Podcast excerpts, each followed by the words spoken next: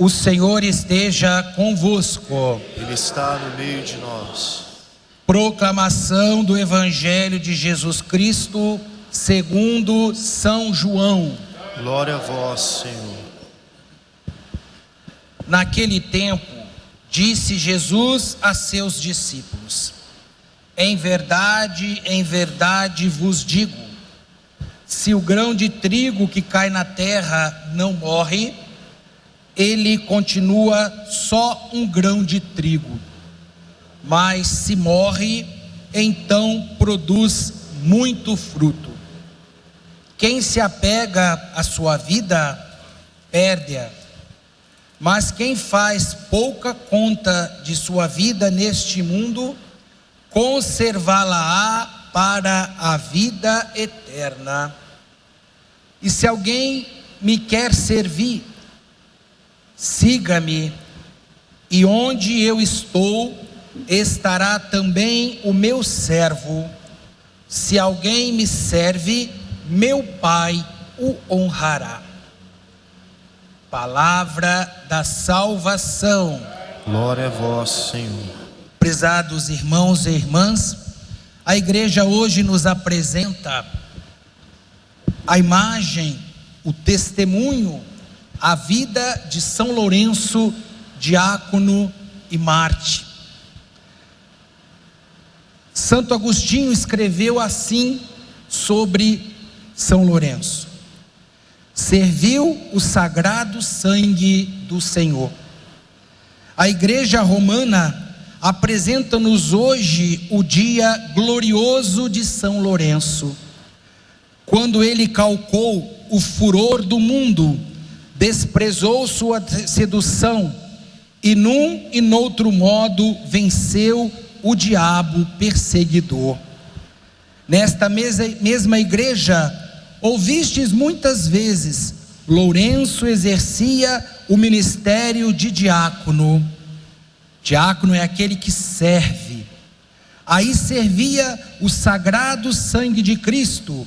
Aí, pelo nome de Cristo, derramou o seu sangue. No início da igreja, Orígenes já dizia: o sangue dos mártires é semente de novos cristãos. O martírio, para muitos santos na igreja, era um chamado. Muitos não morreram martirizados, mas muitos sentiam esse chamado. Dentre eles, São Francisco de Assis. São Francisco, ele pediu, ele tentou ir para frente naquela época das cruzadas, porque ele queria derramar o seu sangue como Cristo. Não derramou, mas de uma maneira cruenta, mas sim de uma maneira incruenta, se sacrificando através dos pobres. Lourenço nos apresenta hoje justamente esta palavra de Jesus: Se alguém me serve, meu Pai o honrará.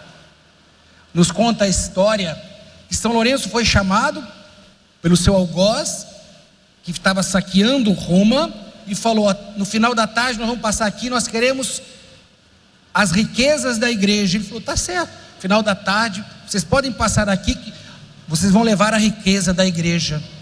E quando no final da tarde chegou os seus perseguidores, quem estava na porta da igreja? Os pobres, aqueles que hoje nós chamaríamos dos irmãos em situação de rua e perguntaram: o que é isso? Ele falou: aqui está a riqueza da igreja, aqui está aqueles que eu sou chamado a servir em Cristo.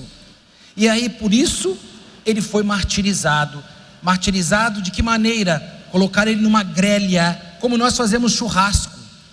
E nos conta a ata do seu martírio que ele falava assim: vira para o outro lado, para não ficar muito tostado em um lado só. Quer dizer, ele ainda brincava com os seus torturadores. Por quê? Porque ele sabia que esta vida, ela um dia vai passar, mas que o que esperava para ele é o prêmio eterno. Com certeza, o evangelho de hoje que nos fala: quem se apega à sua vida perde-a, mas quem faz pouca conta de sua vida neste mundo, conservá-la-á para a vida eterna. Aí está o segredo dos santos, sobretudo o segredo dos mártires. Os mártires foram aqueles que amaram mais a Deus do que a Ele próprio, mais a Deus do que essa vida efêmera, passageira, ilusória. Os mártires contemplaram a glória de Cristo e se associaram ao martírio de Cristo na cruz do Calvário, derramando assim o seu sangue, para que todos que pudessem encontrar nele uma resposta da sua fidelidade incondicional a nosso Senhor Jesus Cristo.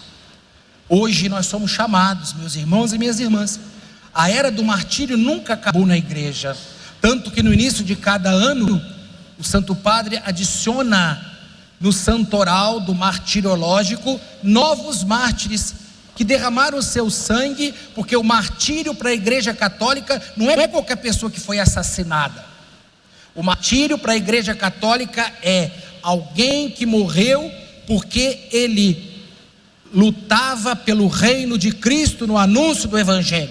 Não é qualquer violência. Devemos combater todas as violências, mas o martírio cristão é o seu sangue foi derramado por causa do testemunho a Jesus Cristo.